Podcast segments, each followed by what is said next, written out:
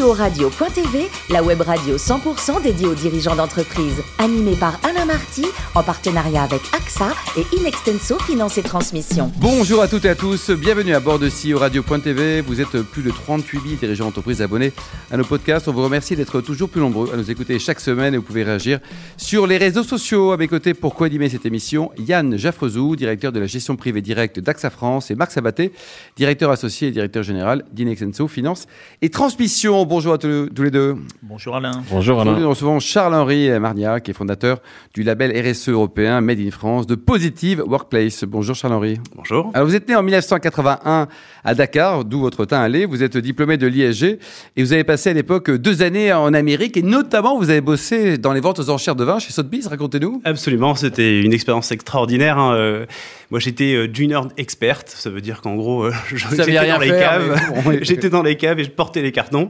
Mais au-delà de ça, ce qui était très intéressant, c'est qu'il m'avait sélectionné à l'époque par rapport à mon passé dans le vin, parce que je viens d'une famille. Euh, on va en parler tout à l'heure, mais c'est une belle histoire. Quoi. Et euh, effectivement, j'ai eu l'occasion d'expertiser des vins incroyables, dont. Euh, Lesquels, par exemple Dont Ikem, une des plus vieilles bouteilles que j'ai vues de ma vie, c'était 1806. Et pour voir l'ancienneté de la bouteille, on mettait la, main à l'intérieur pour voir s'il y avait des aspérités dans la bouteille, dans le cul de la bouteille. Ah, il faut vérifier. Pour voir si, en fait, la bouteille avait été vraiment été faite à la main ou pas. Donc c'était extrêmement intéressant. Si il y marqué Made in China, c'est que c'est pas bon truc. Aussi. Alors, vous avez commencé par travailler donc en France hein, dans le conseil dédié à l'industrie avant de créer votre propre société, Charles, en, 2011, c'est ça? Oui, tout à fait.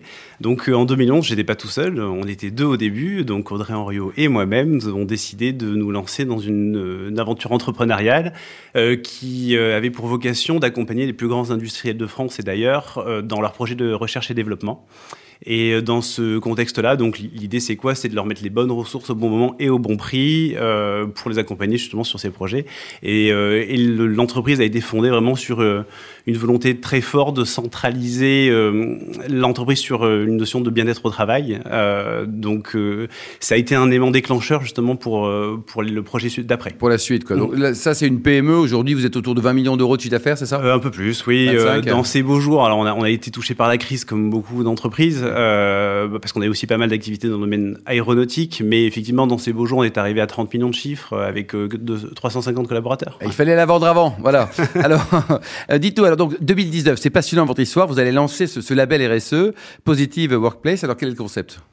Euh, juste pour la genèse rapidement de ce projet, euh, en ayant travaillé pendant, euh, pendant plus de 15 ans dans le domaine du conseil industriel, j'ai vu dans, de mes yeux vu ce qui se passait dans les industries. J'ai vu les limites aussi et les possibilités qu'il pouvait y avoir dans le domaine du développement durable. Et comme je vous disais, donc je viens de, ce monde du bien-être au travail entre guillemets, et, et j'avais essayé tout ce que je pouvais dans mon entreprise, mais je trouvais qu'il y avait clairement des limites parce que ce fameux bien-être au travail, on arrive au moment, on l'a bien vu notamment avec le Covid, où il y a la barrière entre finalement le personnel et, euh, et, le, et le professionnel. Il ah, faut quand même bosser un peu, Charles, non Oui, absolument.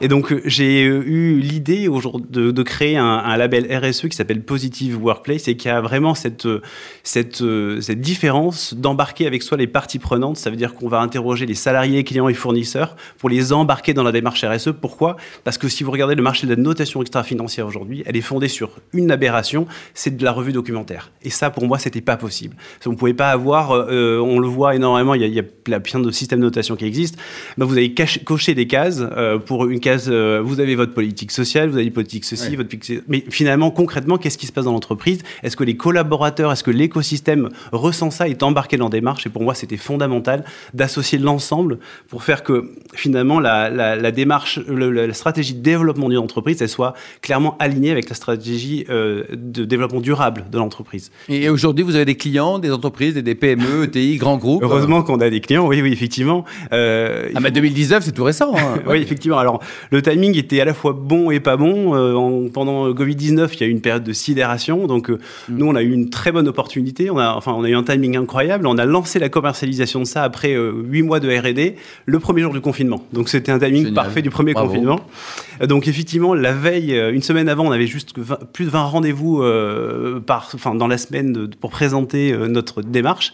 Puis, toujours le lendemain, plus rien. Zéro. Et, euh, et, donc, on a connu euh, une période de tunnel avec des difficultés évidemment qui vont avec. Et depuis, euh, j'ai envie de dire, depuis le 1er janvier, on n'est même pas en hyper croissance, on est en supra croissance. Et les clients sont des grands groupes, des ETI, PME Alors ça, c'était vraiment l'objectif de départ. L'objectif de départ, c'était clairement de, de pouvoir embarquer tout l'écosystème. En France, aujourd'hui, vous avez euh, enfin 4 millions d'entreprises de, sont des PME. Et, et, finalement, les référentiels qui peuvent exister ont du mal à adresser ces entreprises-là. Pourquoi? Parce que très cher, parce que très long. Nous, notre référentiel aujourd'hui, vous avez quatre référentiels TPE, PME, ETI, grande entreprise. Donc chaque entreprise retrouve le nombre, le volume de questions qui va bien euh, par rapport à sa capacité d'y répondre et, euh, et, surtout le budget qui va bien et le temps. Euh, notre méthodologie avec le, les, la puissance du, du digital aujourd'hui ouais. permet d'aller très vite. Donc d'engager une entreprise même qui n'était pas forcément hyper hyper structurée dans cette démarche-là pour lui expliquer comment quels sont les premiers pas. Exactement, jusqu'à euh, devenir très. Combien bon. ça coûte, Charles? Eh ben, pour les toutes petites entreprises, ça, ça commence à euh, 990 euros. Ah oui, pour l'audit complet. Pour l'audit euh... complet, avec l'interrogation des parties prenantes, avec le, le, le, le retour complet sur le. Et si on paye le double, on est sûr d'avoir une bonne note ou? Absolument pas. Ah non, non, on a, heureusement, on a un comité éthique euh, qui est là pour valider aussi ces sujets-là. Marc. Oui, moi j'ai une première question technique euh, pour revenir sur la notation extra-financière que vous évoquiez à l'instant. On parle beaucoup d'investissement à impact aujourd'hui mmh. dans le monde euh, financier que je connais un peu. Euh, comment voyez-vous cette euh, l'évolution de cette notation extra-financière pour ces investisseurs qui veulent faire de l'impact? On parle d'entreprise à mission, de responsabilité sociale d'entreprise, de RSG, etc. Est-ce que le positive thinking que vous, que vous, que proposez à travers Positive Workplace peut être une manière de noter de manière extra-financière des investissements à impact pour les investisseurs Absolument, et, d'autant plus qu'on est, à ma connaissance, un des seuls avec Ecovadis, mais pour le coup, on est, Ecovadis est dans une logique beaucoup plus industrielle. On est les seuls à être capables d'apporter du volume donc, euh, donc, et de la rapidité d'exécution. Donc c'est vraiment nos points forts aujourd'hui, c'est qu'à la fois, on va pouvoir euh, agir, être agile et agir vite, et, aussi euh, être dans, les phases de, de, développement des entreprises, parce que on le voit de plus en plus, tous les, enfin, on, en, entend beaucoup dans votre émission, hein, euh, énormément de fonds aujourd'hui s'intéressent à ces sujets-là et mettent ça même comme critère. Donc on s'est rapproché de certains fonds, notamment parce qu'ils décident, ils ont décidé de, de mettre notre, notre référentiel, notre label comme point d'entrée ou comme condition pour investir dans l'entreprise. Marc? Donc, en, en tant qu'investisseur, on peut, en utilisant vos méthodes, qualifier euh, l'entreprise dans laquelle on va investir demain pour savoir si l'intégration de, des équipes, de l'entreprise dans le projet qui est celui de l'investisseur sera facilitée d'un point de vue, j'allais dire, humain. Oui, mais bien plus que ça en fait, puisque euh, au-delà de ça, on est garanti qu'on n'est pas en train de faire une opération de greenwashing. Mmh. Et ça, pour moi, c'est fondamental. C'est-à-dire que, quand je vous, vous le répétais, hein, quand vous faites sur de la, de la revue purement documentaire, par défaut, vous, vous êtes dans, en, pas dans le greenwashing, vous êtes dans la compliance. Mmh. Par contre, à partir du moment où vous interrogez vos salariés, vos clients, vos fournisseurs de manière tout anonyme, tout l'écosystème est embarqué. On peut pas mentir. On peut, on peut mentir à une personne, mais on Eh peut oui. pas mentir à 10 000. Quelques noms peut-être de menteurs. Charles, alors, une dernière question, Marc? Euh, Non, une question, vous citiez une entreprise concurrente. C'est quoi votre, vos concurrents aujourd'hui? C'est l'entreprise elle-même? C'est le chef d'entreprise qui pense savoir faire à votre place? Ouais, Ou qui n'a pas envie de faire euh, pas envie de faire? Concurrents, non. Je, je dirais euh, aujourd'hui, je, je, remercie tous les pionniers qui sont arrivés dans cette démarche-là. On, on, se positionne clairement comme une alternative européenne à un label qui s'appelle B Corp, par exemple. Marc Et une dernière question euh, comment voyez-vous votre développement? Croissance interne, croissance externe, ouverture du capital? C'est quoi le, le, les deux ans qui viennent de financement et de croissance euh, de, de Positive Workplace? Vous savez, quand on est un label, le, le, la rentabilité n'est pas l'objectif numéro un. Oh, la mère Teresa du business. Je là, vous assure que non, non, non, non, je vous assure que la rentabilité n'est pas l'objet numéro un. Nous, pour nous, le, et, et, clairement, enfin, c'est des, des, valeurs que je porte aussi personnellement. Hein, euh, c'est clairement l'objectif pour nous, c'est déployer de la méthode et d'embarquer un maximum d'entreprises et d'organisations, puisqu'on a depuis peu Surfrider, l'association Surfrider qui s'est lancée aussi dans, oui. dans cette dans cette démarche-là. On a toute la presse quotidienne régionale, 13 groupes de presse qui sont lancés. Vous êtes tendance, vous êtes au pile poil au bon moment, Charles-Henri, hein, même s'il y a un petit problème à l'allumage avec le, la Covid. Dans le capital, il n'y a, a, que vous? Euh, Non, j'y associe tous mes salariés. Tous les salariés, quoi. Évidemment. Yann, belle démarche. Hein. Comment est-ce que vous démarchez les entreprises pour les convaincre d'adhérer à votre label? Ils Parce écoutent, que certaines doivent, être, euh, certaines doivent être réticentes de vous les laisser interviewer euh, leurs euh, salariés, clients, fournisseurs. Ouais. Euh, alors effectivement, ça, peut être un point euh, un peu compliqué, notamment quand certains l'ont déjà fait sur l'année, c'est-à-dire quand ils ont déjà fait des audits sociaux, des choses comme ça. Donc effectivement, c'est des programmes qu'on peut programmer, plus souvent sur plusieurs années. Mais ils, ont, ils comprennent surtout l'intérêt parce que je peux, prendre, j'ai une seconde peut-être prendre un exemple très concret. Planète fournisseur d'énergie verte et croissance à X chiffres, euh, très très belle euh, entreprise, euh, s'est lancé dans le label. Ils ont interrogé leurs parties prenantes, notamment leurs clients. Qu'est-ce qui est ressorti? Votre service après-vente et au Maghreb, c'est un scandale, fournisseur d'énergie verte en France, etc. C'était quoi le problème à votre avis?